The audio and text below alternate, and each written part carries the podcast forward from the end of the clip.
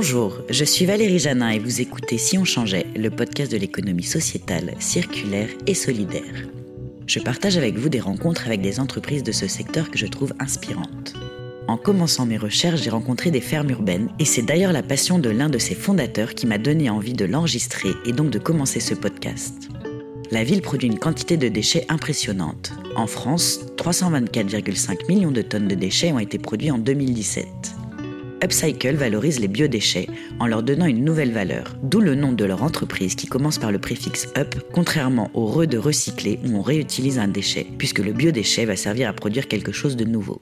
J'ai rencontré Grégoire Bleu, l'un des trois associés de Upcycle, qui est également le président de l'AFOP, l'Association française pour l'agriculture urbaine professionnelle. Je m'appelle Grégoire Bleu, je suis euh, président d'Upcycle et de l'Association française d'agriculture urbaine professionnelle, la FOP. Le parcours de Grégoire. Je suis un fils de bonne famille, j'ai grandi à Versailles, euh, j'ai fait comme il se doit une école prépa, puis une euh, école de commerce, puis j'ai pris un an de retraite pour faire un aller-retour au Guatemala depuis la Bretagne en bateau. Là, j'ai décidé de vouer ma vie à contribuer positivement au monde, euh, ce qui ne veut pas dire grand-chose. Et j'ai commencé par essayer d'apprendre un vrai métier. Donc, j'ai fait commercial en SS2I pendant deux ans. Puis après, j'ai bossé chez Alterico dans les produits équitables pour former une équipe de vente grande distribution, moi qui n'avais pas fait de vente ni de grande distribution. J'ai fini directeur général de l'Alterico sept ans plus tard. Puis j'ai fait trois ans d'industrie agroalimentaire chez Donna dans, dans des produits très glamour pour essayer de faire de l'éco-conception, un peu de nutrition et on va dire euh, sauver ce qui pouvait l'être. Ça n'a pas très très bien marché d'ailleurs, j'ai pas sauvé grand chose et euh, j'ai mis de l'argent dans Upcycle en 2014 et j'en suis devenu le président quelques mois plus tard. Comment Upcycle a été créé? Upcycle a été créé en 2011 par Cédric Péchard qui était un pote à l'origine que je coachais un peu pro bono. Euh, on l'a aidé à faire son modèle économique, on lui a présenté ses premiers clients. Et je dis on parce qu'on s'est mis à plusieurs séduits par l'idée. Puis s'est associé avec Arnaud, mon associé, et ils ont sorti un BP euh, dans lequel j'ai investi. Et euh, je me suis retrouvé euh, à travailler dans cette boîte, moi qui habite à Rennes et qui me retrouve avec une entreprise à Paris. Le concept d'upcycle. Le concept d'upcycle, c'est de nourrir la ville à partir de ses biodéchets, qui est un concept qui n'a strictement rien de nouveau. Toutes les villes se sont construites là-dessus depuis des 10 000 ans à peu près. L'idée, c'est quoi? C'est que la ville bah, consomme des matières organiques pour ses habitants qui consomment des aliments, par exemple, et donc elle produisent aussi des, déchets, des biodéchets. Et donc, euh, ces biodéchets sont une excellente base de fertilisation. Et donc, tout l'enjeu est de savoir connecter euh, ces deux milieux qui sont euh, bah, le milieu des déchets et le milieu de l'alimentation. Donc, avant, ça se faisait à travers un système qu'on appelle l'ombro, où bah, le maraîcher, il amenait les fruits et légumes en ville, il retournait euh, sa charrette et de l'autre côté il prenait les boues urbaines qu'il emmenait composter et fertiliser. Aujourd'hui on utilise des machines un peu plus perfectionnées pour faire ça. Les différentes méthodes pour nourrir la ville à partir de ces biodéchets.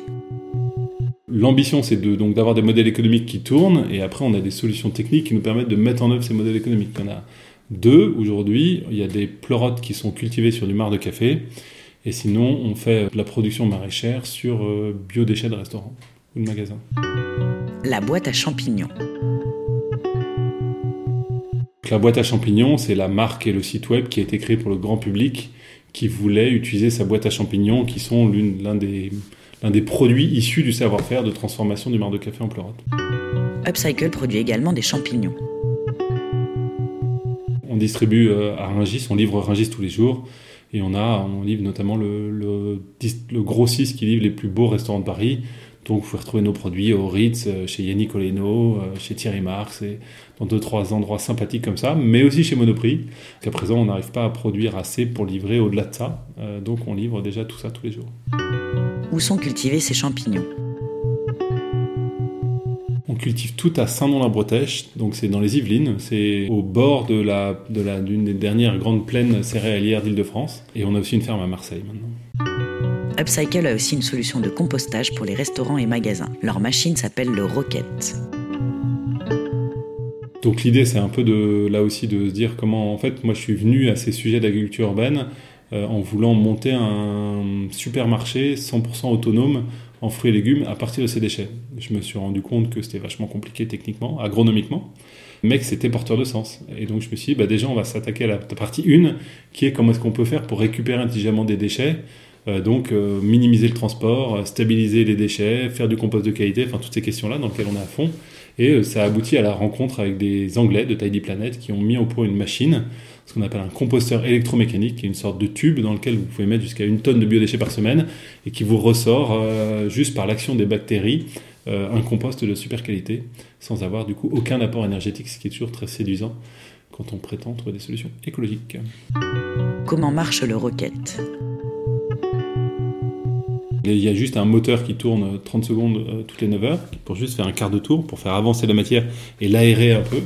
Et puis il y a un petit ventilateur qui amène de l'air frais dedans pour être sûr que qu'il n'y ait pas de formation de, de poches d'anaérobie, c'est deux poches sans oxygène, c'est extrêmement simple comme système. Qu'est-ce que veulent développer Upcycle? On accompagne des magasins et des restaurants qui veulent valoriser leurs déchets. Et demain, on va créer en fait des fermes urbaines qui sont fertilisées par, ces, par le compost issu du déchet du magasin.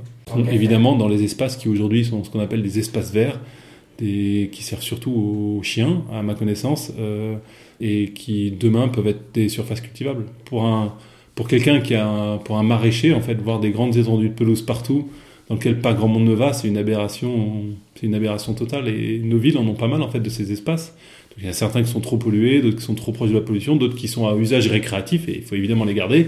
Mais en fait, euh, même une fois qu'on a supprimé tout ça, il en reste quand même pas mal. Et cela, bah, plutôt que de faire des, pelouses un peu stupides, on peut en faire des, lieux de production, tout à fait. Upcycle développe aussi des bacs potagers. Alors les bacs potagers, c'est l'idée de pouvoir mettre clé en main euh, de la permaculture à des gens qui n'y connaissent rien.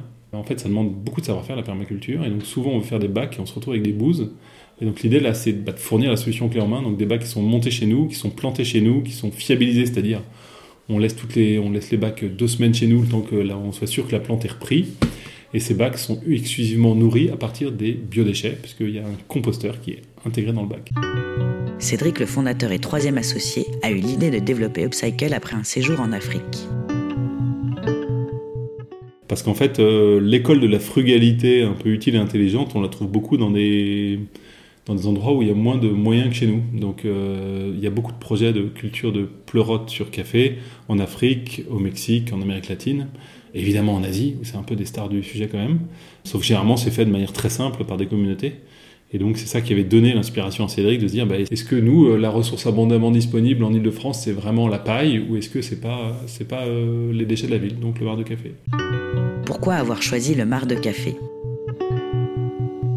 À peu près 600 000 tonnes de marc de café qui sont émis par la France par an. Aujourd'hui, ce marc de café, il est brûlé. Donc on brûle un truc qui est composé à 60% d'eau. Je pense qu'on allait assez loin dans la logique de l'absurdité. Et donc euh, on peut s'en plaindre, on peut aussi, nous, ce qu'on fait, c'est plutôt essayer de créer une alternative. Parce qu'une fois que votre alternative est crédible, eh ben en fait, euh, c'est les personnes qui font des choses absurdes qui perdent leur propre crédibilité. Donc c'est pas, c'est comme ça qu'on raisonne. Upcycle a une dimension sociale. En fait, on a l'agrément ESUS, qui est un agrément qui est délivré par le ministère du Travail pour notre implication dans la solidarité. Nous-mêmes, on n'a pas de personnes en insertion chez nous, mais on a quasiment tous nos opérateurs sont des anciens d'insertion, en fait, sont des gens issus des circuits d'insertion qu'on a pris en CDI chez nous. On est tous en CDI ici, et on travaille de manière privilégiée dès qu'on peut avec des entreprises d'insertion. Ça peut être des associations ou des EI, des entreprises d'insertion pour la logistique, pour la confection de certains produits. C'est euh, une manière qu'Arnaud et moi, on a envie de promouvoir en interne sans forcément faire un grand claim marketing. Chez Upcycle, ils sont 15. Que font-ils? Eh ben, vous avez de quoi construire une entreprise complète euh, en marketing, euh, commerce, euh, finance, web, un peu tout, un de chaque, et puis après vous avez des, un responsable R&D, un responsable de prod et des opérateurs. Comment Upcycle s'est financé?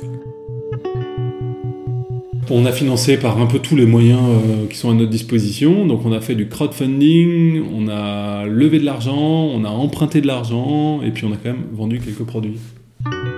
Quel est son modèle économique? Donc une grande partie de nos revenus viennent de la vente des produits. On n'est pas des consultants. On fait un peu de conseils en agriculture urbaine, un truc comme ça, plutôt pour mettre du beurre dans les épinards. Euh, et puis après, on vend des services comme Marc contre Pleurote où euh, concrètement bah, on récupère le marc de café de par certaines grandes entreprises et qui vont acheter les crédits pleurotes à concurrence du volume de marre de café qu'elles émettent mensuellement. Et donc après, elles vont dépenser ces crédits pleurotes en bah, livraison de pleurotes, animation, livraison de boîtes à champignons. Donc en fait, on boucle la boucle, les gens nous payent pour l'upcycling de leur matière. En fait, ils nous payent pour notre capacité à transformer leur matière première. Moi, à la fin, le, café, il valait presque plus rien, voire il était un coût négatif, et j'en refais un produit qui a de la valeur, qui est de la pleurote. c'est de l'upcycling, c'est pas du recyclage, c'est toute la différence de la démarche. Grégoire est président de l'Association française d'agriculture urbaine professionnelle. Donc on a créé euh, la FOP en décembre 2016. L'idée, c'est que hum, moi, j'étais un peu traumatisé par mes expériences en commerce équitable, où euh, le milieu s'était ingénié à s'opposer les uns contre les autres. Et euh, donc, entre les militants, les, je sais pas, ceux qui vendaient en grande distrib et tout. Donc, on avait quand même réussi l'exploit de faire un truc assez exceptionnel pour les gens avec qui on travaillait, mais de se rendre relativement inaudible vis-à-vis -vis du grand public. Qui, d'un point de vue destruction de valeur, est quand même assez remarquable quand j'ai vu que l'agriculture urbaine décollait sur des bases de permaculture versus high-tech, euh, associatif versus euh, start-up, je me suis dit que tous les ingrédients étaient un peu réunis pour que ça se passe pas très bien. On s'est dit euh, en tracteur, mais en fait nous on institue et on va essayer d'imposer que cette diversité est une richesse et que finalement il faut qu'on apprenne à se connaître et pas à s'opposer les uns aux autres. C'est assez vite ajouté là-dessus la nécessité impérieuse d'être en lien avec le monde agricole. Parce que quand vous êtes agriculteur, vous faites un tout petit peu choqué de voir des mecs qui montent des serres à 1 million d'euros pour produire 3 carottes et faire leur selfie.